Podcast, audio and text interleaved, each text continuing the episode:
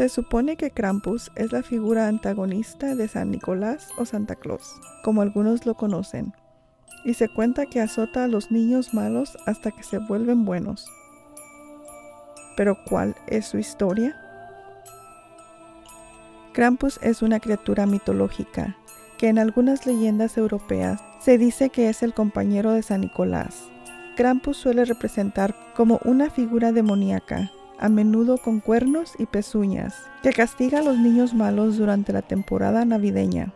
Las raíces de Krampus se pueden rastrear hasta las tradiciones paganas precristianas de Europa, donde originalmente estaba asociado con el solsticio de invierno y el dios Thor.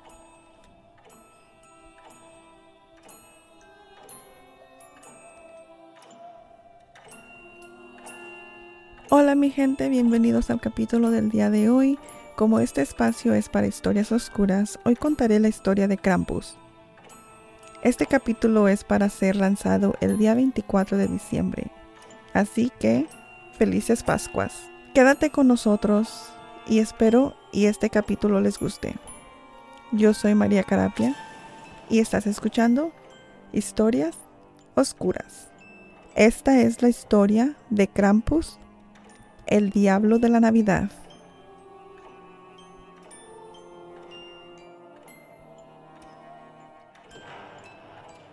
Krampus, mitad cabra, mitad demonio, una bestia horrenda que literalmente azota a la gente hasta que se vuelve buena. No, Krampus no es precisamente un personaje agradable. Tiene cuernos, pelo oscuro y colmillos. Pero en diciembre, pocos serán los que lo celebran. Es un anti-San Nicolás, que viene con una cadena y unas campanillas, así como una serie de veras de abedul para azotar a los niños malos. Y la leyenda cuenta que se lleva a los niños malos al inframundo. Durante la Edad Media, Krampus se relaciona con San Nicolás, que era conocido por su generosidad y amabilidad. En algunas tradiciones, Krampus acompañaba a San Nicolás en sus viajes, ayudando a repartir regalos a los niños que se habían portado bien durante todo el año. Sin embargo, Krampus también castigaría a aquellos niños que se habrían portado mal, a menudo dándoles una paliza o llevándolos en su cesta para comérselos.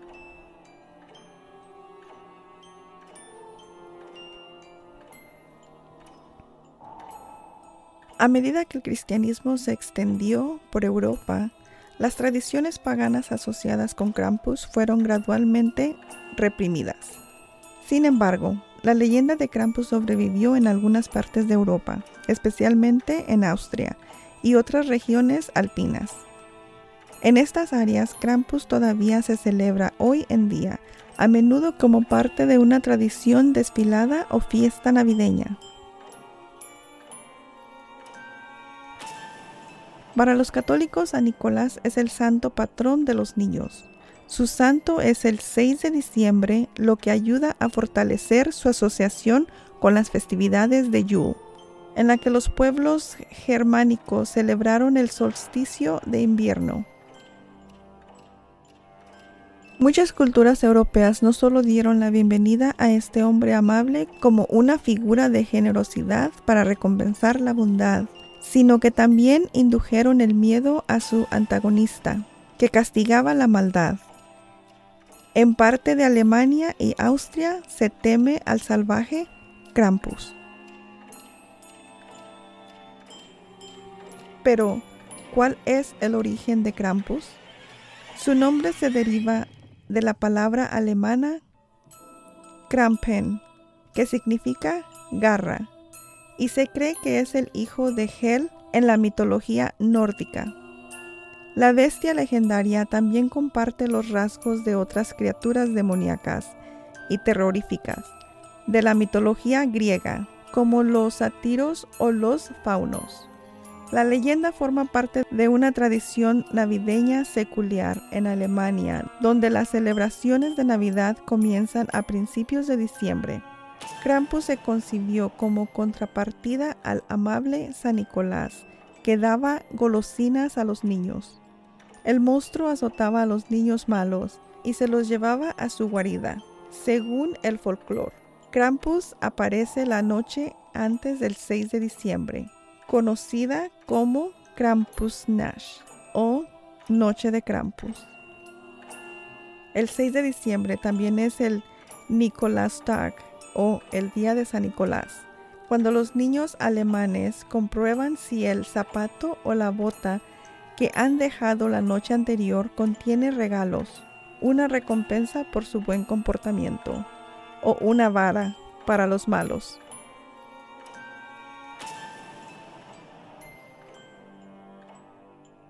La perspectiva más moderna de la tradición en Austria, Alemania, Hungría, Eslovenia y la República Checa consiste en que hombres borrachos se vistan de demonios y vaguen por las calles en un Krampuslauf, una especie de carrera de Krampus en las que persiguen a la gente.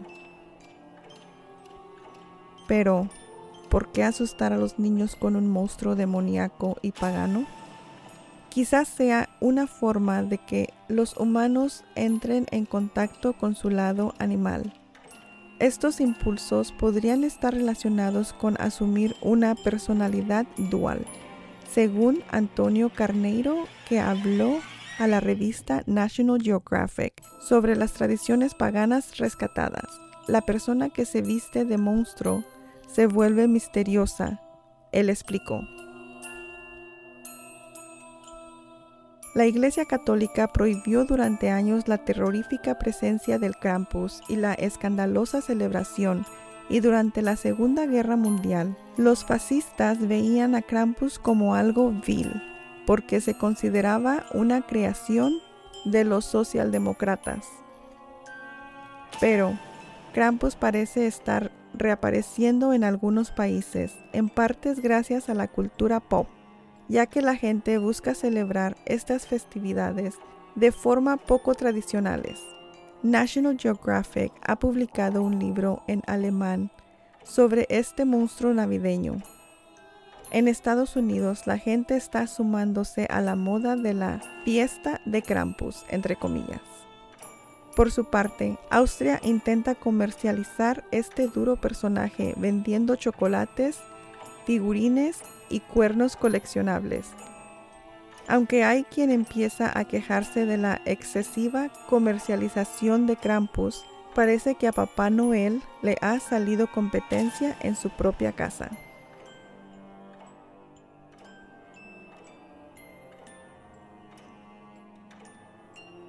Hoy en día la leyenda de Krampus continúa siendo celebrada en muchas partes de Europa e incluso ha ganado popularidad en otras partes del mundo. A pesar de su temible reputación, muchas personas ven a Krampus como una figura juguetona y divertida y disfrutan celebrando su leyenda durante las temporadas navideñas.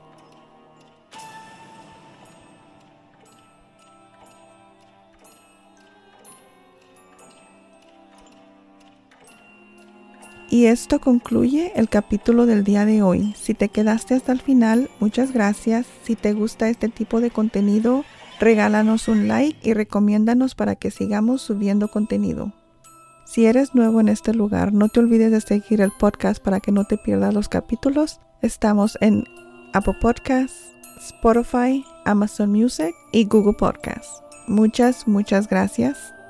A todos, felices fiestas feliz Navidad y próspero año nuevo. Déjenme sus comentarios en las redes sociales. Muchas gracias, cuídense y hasta la próxima. Esto fue Historias Oscuras.